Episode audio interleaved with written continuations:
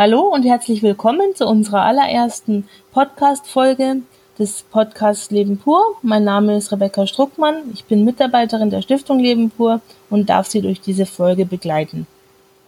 Ein paar Worte vielleicht zur Stiftung Leben pur und deren ja, Zielsetzung und Zielgruppe. Die Stiftung Leben pur hat ein Wissenschafts- und Kompetenzzentrum das zum einen wissenschaftliche Informationen für und über Menschen mit komplexer Behinderung herausgibt, aber auch praktische Inhalte hat. Das bedeutet, dass in Form von Tagungen und Seminaren, aber auch schriftlichen Infomaterial die Menschen sich Informationen holen können. Die Stiftung Leben pur hat den Fokus auf Menschen mit äh, sehr schweren und mehrfachen Behinderungen. Wir nennen es auch im Folgenden komplexe Behinderungen. Das möchte ich auch noch mal kurz erklären, damit es nicht zu Verwirrungen kommt. Komplexe Behinderung bedeutet, dass der Mensch, den es betrifft, gleich auf mehreren Ebenen ähm, starke Einschränkungen hat. Das heißt zum einen körperlich im Bewegungsapparat, aber auch zum Beispiel in der äh, Schluck- und äh, Kaumotorik, weshalb viele unserer Menschen mit Behinderung auf eine Sondenversorgung angewiesen sind. Es kann aber dann auch eben gleichzeitig die Atemmuskulatur betreffen, weshalb viele Atemunterstützung oder Beatmung benötigen und eben auch mit der Kommunikation ähm, auf einfache Mittel zurückgreifen müssen, zum Teil auch nonverbal, um mit der Umwelt und ihren Mitmenschen zu kommunizieren. Es gibt aber auch technische Hilfsmittel und des Weiteren können auch die Sinne eingeschränkt sein, zum Beispiel das Hören oder Sehen. Zudem kommt bei vielen auch eine kognitive Einschränkung dazu. Und man muss noch ganz wichtig erwähnen, dass Menschen mit komplexer Behinderung stets auf die Hilfe von Dritten angewiesen sind und das eigentlich in allen Lebensbereichen. In unserer ersten Folge haben wir uns überlegt, dass wir aus aktuellem Anlass über die Corona-Krise sprechen möchten. Ein Thema, was nicht nur uns, sondern auch, so hoffen wir, Sie interessiert und wir haben uns gefragt, wie speziell Menschen mit komplexer Behinderung in dieser Zeit zurechtkommen. Wichtig ist uns dabei, wie es Menschen mit komplexer Behinderung in ihrem alltäglichen Erleben geht, aber auch wie die medizinische und pflegerische Versorgung gestaltet wird und was sie in der momentanen Zeit besonders brauchen. Mein heutiger Gesprächspartner ist Florian Nüsslein. Sie sind Heilpädagoge und Sonderpädagoge haben beide studiert und auch Heilpädagogik mit dem Schwerpunkt geistig Behindertenpädagogik und Schwerstbehindertenpädagogik und arbeiten auch im entsprechenden Berufsfeld einmal in einer Wohneinrichtung. Da haben sie die pädagogische Leitung seit 2004 und seit Ende 2017 haben sie zusätzlich noch eine Stelle als Heilpädagoge im MZEB in der Blindeninstitutstiftung in Würzburg. Vielleicht noch ganz kurz, äh, was MZEB bedeutet in der Abkürzung. Das ist Medizinisches Zentrum für Erwachsene mit Behinderung. Dabei handelt es sich um eine ambulante Arztpraxis, die sich auf die medizinische Versorgung von Menschen mit komplexen Behinderungen spezialisiert hat. Hierbei arbeiten Ärzte aus verschiedenen Fachrichtungen zusammen, die auch durch Heilpädagogen unterstützt werden. Und da das ein ziemlich langes Wort ist, wird das eben auch bei uns jetzt hier in der Unterhaltung im Gespräch abgekürzt. Ja, wie gesagt, Schwierigkeiten in der Corona-Krise. Da würde ich gleich meine erste Frage an Sie richten, Herr Nüsslein, was Sie denn denken, wie sich die äh, Pflegesituation für unsere Zielgruppe in der Corona-Krise verändert hat, weil Menschen mit komplexer Behinderung ja doch Zeit ihres Lebens auf Unterstützung angewiesen sind. Ja, vielen Dank, Frau Struckmann, erstmal für die nette Begrüßung und Vorstellung meiner Person. Ja, ich denke, die Situation, die wir gerade erleben, ist eine ganz existenzielle Ausnahmesituation, die natürlich gerade Menschen mit Behinderung, Sie haben es angesprochen, vor besondere Herausforderungen stellt. Und es ist aktuell noch nicht absehbar, wohin der Weg noch führen wird. Es steht jedoch, dass diese Corona-Pandemie uns wahrscheinlich in den unterschiedlichen Einrichtungen der Behindertenhilfe noch sehr lange Zeit beschäftigen wird. Was dies gerade für Menschen mit komplexer Behinderung, die natürlich eine umfangreiche Beeinträchtigung in ihren Erlebens- und Ausdrucksmöglichkeiten hat, in allen auch ihren Lebensbeziehungen natürlich, kann man meines Erachtens nur erahnen. Also dieses Abhängigkeitsverhältnis wird gerade in dieser Zeit noch intensiver und noch mehr belastet da einfach Strukturen, Gewohnheiten, die bisher stattgefunden haben, auch Beziehungen natürlich zum Teil eingeschränkt worden sind, weggebrochen sind zum Teil und erst nach und nach jetzt wieder ähm, ja offener werden. Und ähm, diese Abhängigkeiten, in denen gerade Menschen mit komplexer Behinderung ja ähm, sehr großen Maße ausgesetzt sind, sind ja immer einseitige Verhältnisse und mehr Fremdbestimmung als wie Selbstbestimmung ist hier im Fokus und es schafft eben zusätzlich noch eine größere Angewiesenheit auf den anderen. Andererseits ist es ja wahrscheinlich aufgrund der Regelungen, die Corona uns beschert hat, auch schwer möglich, die Abstände bei pflegerischen Tätigkeiten einzuhalten, kann ich mir vorstellen. Ja, es ist natürlich gerade das, was dieses Abhängigkeitsverhältnis nochmal erschwert. Natürlich gerade, weil die Nähe, die Berührung, der leibliche Kontakt in allen unseren Lebenssituationen natürlich weniger stattfinden soll, aber dadurch, dadurch halt auch weniger Beantwortung findet. Und das ist gerade von entscheidender Bedeutung. Also ich weiß noch, wir haben in unserem Wohnheim diesen Zeitpunkt dieser Beschränkungen Mitte März ganz nah miterlebt. Und ähm, ich habe auch gemerkt, dass viele unserer Bewohner hier durchaus ähm, Zeit äh, gebraucht haben, so wie wir das auch gebraucht haben, zu erkennen, was das, das letztlich auch bedeutet, diese Kontakte nach außen einfach nicht mehr stattfinden lassen zu können. Und erst jetzt allmählich ist es ja wieder möglich, in den letzten Wochen ja, dass hier Lockerungsmaßnahmen auch ähm, natürlich äh, wieder stattfinden. Dennoch denke ich, ist es immer noch schwierig, was uns jetzt gerade noch äh, in diesem Beziehungsverhältnis, was ja sowieso schon sehr stark belastet ist, ähm, auch beschäftigt. Natürlich, wie wird weiterhin äh, mit den Beziehungen, die Kontakte zu den Eltern, zu den Angehörigen, zu einfach auch Freunde, die aus anderen Einrichtungen jetzt plötzlich nicht mehr so direkt zu uns kommen können. Heimfahrten, auch die ganzen Teilhabe-Sachen, Teilhabe-Dinge, die in der Gesellschaft, die einfach für die Menschen mit komplexer Behinderung wichtig sind, angefangen von Arztbesuchen, wie wir das weiterhin unter diesen Infektionsschutzmaßnahmen auch gestalten können. Gerade weil ja der Personenkreis sowieso schon stark und erschwerend im Hintergrund gestellt wird. Und das ist auch immer noch unsere größte Sorge, wie auch Menschen jetzt auch langfristig, wie es natürlich, wie lange dauert dieser Zustand noch, ähm, damit auch umgehen und dass diese Verhaltensweisen, die durch auch diese Belastungen entstehen können, natürlich auch vielleicht noch sich gravierender oder sage ich jetzt mal auch nochmal verändern können. Und das ähm, wird sich sicherlich noch in den nächsten Wochen erst äh, zeigen.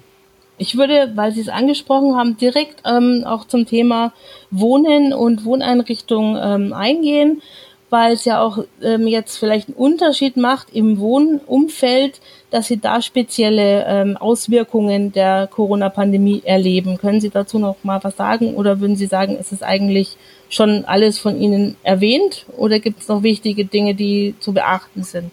Natürlich, es hat natürlich in der Zeit, wo wir hier ähm, diesen Lockdown erfahren haben, natürlich diese neuen Verhaltensregeln, gerade für Menschen mit komplexer Behinderung, ähm, eine große Irritation und für diesen Personenkreis auch schwer nachzuvollziehen, ähm, sich beschreiben lassen und beobachten lassen. Wir haben natürlich versucht, ähm, durch verbalsprachliche Unterstützung, durch Wiederholen, durch Vormachen, auch in Ruhe und in einfacher Sprache diese neue äh, Regelungen und diese neuen Regeln, die da auf uns eingebrochen sind, so kann man es durchaus sagen, auch äh, erfahrbar und erklärbar zu machen.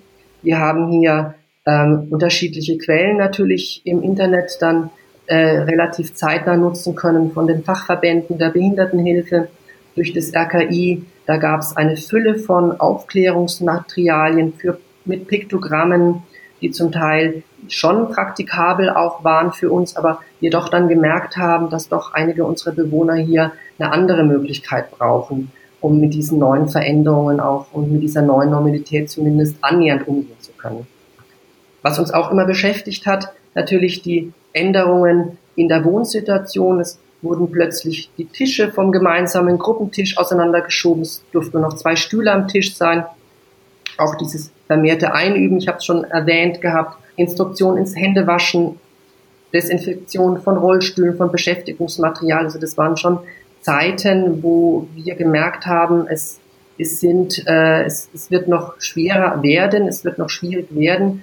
Und ähm, ich hoffe und ich denke, dass auch durch diese Beständigkeit und durch dieses lange Kennen unserer Bewohner wir hier doch ähm, viele herausfordernde Verhaltensweisen gerade unserer krisenanfälligen Bewohner weitestgehend abfangen konnten. Da kann ich mir vorstellen, da, wir ja alle nicht wissen, wie lange es noch so gehen wird, dass es sozusagen eine weiterführende Herausforderung äh, für Sie bleibt. Jetzt aber auch die spannende Frage für mich ähm, im Gegensatz zum Wohnumfeld.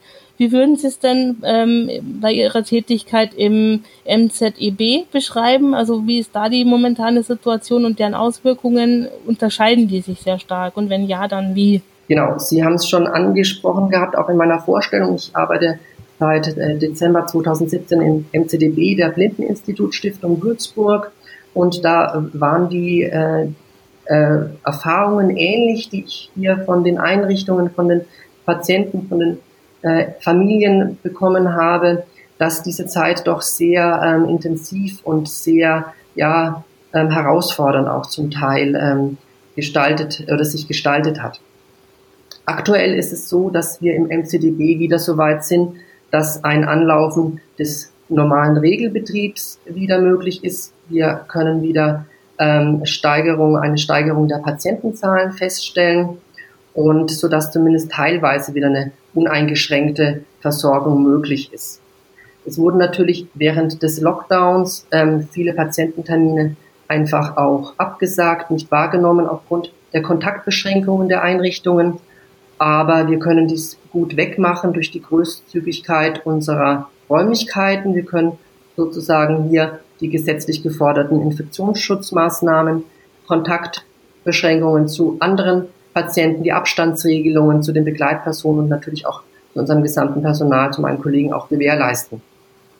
Es gab natürlich bestimmte oder gibt bestimmte Regelungen, die sich natürlich in den Terminen niedergeschlagen haben. Also wir versuchen wieder hier Zeit, ähm, relativ zeitnah diese Termine auch wieder äh, umzusetzen, weil einfach während dieses Lockdowns diese medizinische Weiterversorgung auf ein Mindestmaß reduziert wurde.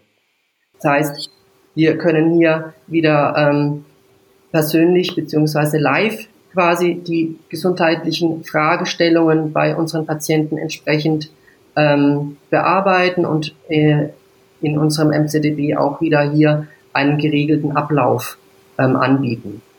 Ich denke, wichtig ist in diesem Zusammenhang auch nochmal zu sagen, dass ähm, man hat es ja aus den Medien auch mitbekommen, dass in den Hochzeiten der Corona-Krise viele Arzttermine auch aus der Normalbevölkerung natürlich nicht wahrgenommen wurden. Und ich denke, hier ist es ganz wichtig, dass die Familien mit den behinderten Personen, mit behinderten Kindern, Menschen hier weiterhin und die Einrichtungen weiterhin zu uns kommen, weil wir hier doch ein, ein gutes und sicheres Schutzmaßnahmen und Hygienevorschriftkonzept erarbeitet haben, sodass auch wieder diese Arzttermine, die natürlich vor einer Corona-Krise nicht Halt machen konnten, einfach auch weiter versorgt werden, die Patienten. Weiter versorgen mit Medikamenten, ähm, mit äh, Verordnungen und das ist einfach ganz wichtig. Das ist schön zu hören, dass da diesbezüglich wieder ein Stück Normalität auch in den Betrieb eingezogen ist, denn ich denke, wie Sie auch gesagt haben, Herr Nüsslein, dass es gerade auch für unsere Zielgruppe, also den Menschen mit komplexer Behinderung, zum Teil ja wahrscheinlich auch lebenswichtig ist, dass sie ihre Medikation erhalten, dass sie ihre Therapie erhalten, um den ja, Entwicklungsstand zu verbessern oder zumindest zu halten. Ja, das ist richtig, weil, wie gesagt, das ist einfach etwas, was man nicht einfach so für eine gewisse Zeit aussetzen kann, wenn ein Anfallsgeschehen sich zum Beispiel ähm, verschlechtert hat, dann äh, muss natürlich hier auch Handlungsbedarf sein. Und das macht natürlich vor der Corona-Krise, die wir so weit erlebt hatten, natürlich auch keinen Halt. Eines möchte ich mir vielleicht noch hinzufügen. Ähm, leider, oder was heißt leider, es ist meines Erachtens aktuell noch so, dass hier auch die Einrichtungen ähm, etwas alleingelassen werden, was jetzt äh, an Empfehlungen und auch an Umsetzungsstrategien ähm, ihnen vorgegeben werden sollte, wie natürlich aus den Einrichtungen hier die Menschen mit Behinderung äh, zu uns kommen können sollten. Wie gesagt, wir versuchen hier durch ja, Werbung, Mundpropaganda natürlich ganz klar zu sagen, dass hier keinerlei Ängste sein sollten hier. Wir haben hier einfach durch die Abstandsmöglichkeiten und durch die Räumlichkeiten hier ein, ein gutes Konzept, hier auch unsere Patientenzahlen wieder in, in größeren Umfang auch zu empfangen. Also da durchaus keine Scheu, sage ich jetzt mal, haben, diese notwendigen Arzt, ärztlichen Termine auch ähm, weiterhin wieder stattfinden zu lassen. Ja, wunderbar. Sie haben es ja schon am Beispiel vom MZEB eben erwähnt, Herr Nüsslein.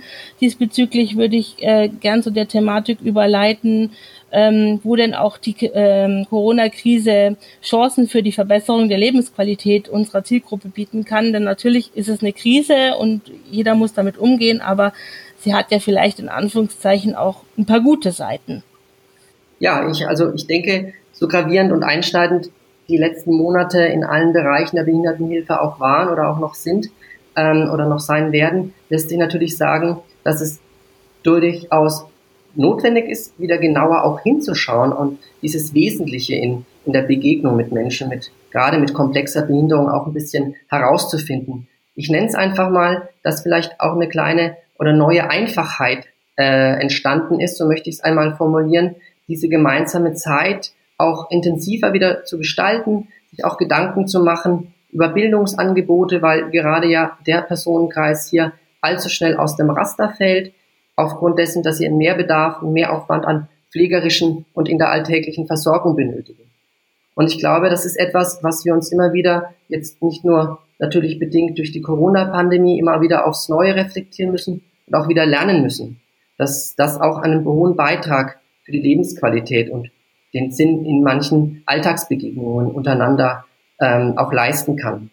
Ich habe einen schönen Text gefunden von Herrn Matthias Hawks, das möchte ich noch gerne anfügen, ein Zukunftsforscher, der gesagt hat, dass dieses Drücken dieses Reset-Knopfes, in dem ja in der Zeit hier alles auf Null gestellt wurde, es natürlich auch eine, ein Zeitpunkt ist, äh, hier jetzt dran zu bleiben und diese positiven Impulse, was neu entstanden ist, was an neuen Ideen vielleicht auch oder neuen Begegnungssituationen mit Menschen mit Behinderung hier im Wohnbereich entstanden ist, auch wieder mitzunehmen und auch beizubehalten.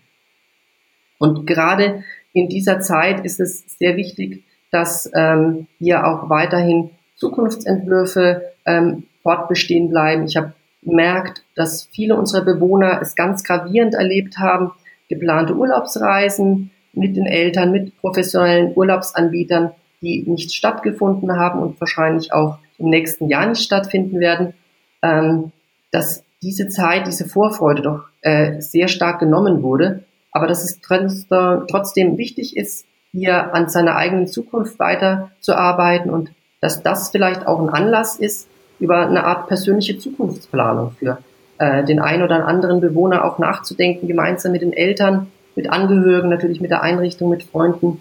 Und dass das natürlich auch eine Chance ist, hier äh, die Lebensqualität zum Teil auch verbessern zu können. Auf jeden Fall, da kann ich Ihnen nur zustimmen, weil ich denke, dass es auch uns als, wie Sie schon so schön sagten, Normalbevölkerung zum Teil sehr entschleunigt hat, wenn auch zwangsläufig.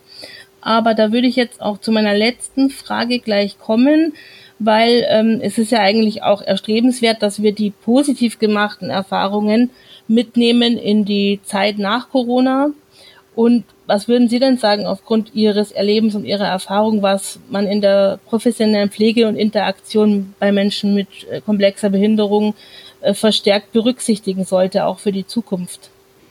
Ich denke, ein bisschen habe ich es ja schon anklingen lassen. Es ist wieder äh, Zeit, auch sensibel zu werden, auch auf kleinste Veränderungen im Verhalten äh, zu reagieren, auch diese wahrzunehmen und wie gesagt auch schwierige Herausforderungen anzunehmen, auch unter diesen erschwerten Bedingungen und sich damit auch gemeinsam ähm, darauf einzulassen und nach neuen Wegen auch zu suchen. Und wir haben erlebt, dass wir ähm, Menschen mit komplexen Behinderungen vielleicht auch ein bisschen zu wenig zutrauen und dieses Zutrauen in, in neue Situationen, wenn alles instabil wird, wenn, wenn Beziehungen abgebrochen werden kurzzeitig, dass dieses äh, durchaus auch eine Möglichkeit ist, wo wir, was wir Menschen mit komplexer Behinderung vielleicht gar nicht so zugetraut haben. Dazu gehört natürlich immer eine gute medizinische Versorgung, wie es gewährleistet wird in, innerhalb der Behinderteneinrichtungen. Natürlich bedarf es dazu therapeutischer Möglichkeiten, Bildungsangebote, pädagogische Begleitung.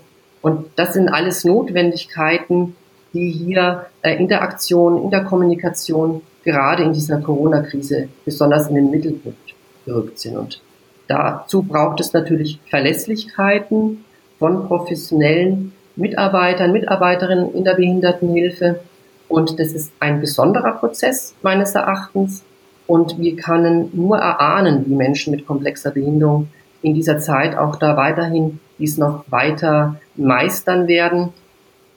Es benötigt natürlich ein offenes Ohr, ein hohes Maß, behaupte ich mal, an Kreativität, einfach diesen Menschen eine gute äh, Versorgung pflegerischer Art, pädagogischer Art ähm, zu geben, um hier erfolgreich durch diese schwere Krise zu manövrieren. Das ist ja ein bisschen so, wie man jedes Jahr Neujahrsvorsätze fasst, aber in dem Fall denke ich, schaffen wir es, wie Sie auch sagen, nur gemeinsam, weil gerade unsere Zielgruppe, also Menschen mit komplexer Behinderung, brauchen ja lebenslange Begleitung und Unterstützung, auch bei den alltäglichsten Dingen, wo wir jetzt gar nicht drüber nachdenken müssten. Und es ist doch eigentlich ein schönes Schlusswort, wenn wir uns an diese bisschen entschleunigte Zeit und äh, ja auch Gedanken vielleicht auch in Zukunft halten, weil uns das, denke ich, auch allen langfristig weiterhelfen wird. Ja, dann darf ich mich ganz herzlich bedanken bei Ihnen, Herr Nüsslein, dass Sie da waren. Ich denke, wir haben das Thema in verschiedenen Aspekten beleuchten können. Und ich bedanke mich auch natürlich fürs Zuhören. Da draußen, zu Hause, wo auch immer Sie gerade sind, wenn Sie uns hören. Und äh, falls Sie auch noch mehr Informationen über uns, über die Stiftung oder auch über unsere Arbeit haben möchten, können Sie gerne unter www.stiftung-leben-pur.de gehen und sich dort weiterführend informieren. Damit sage ich vielen Dank fürs Zuhören und bis zum nächsten Mal, Ihre Rebecca Struckmann.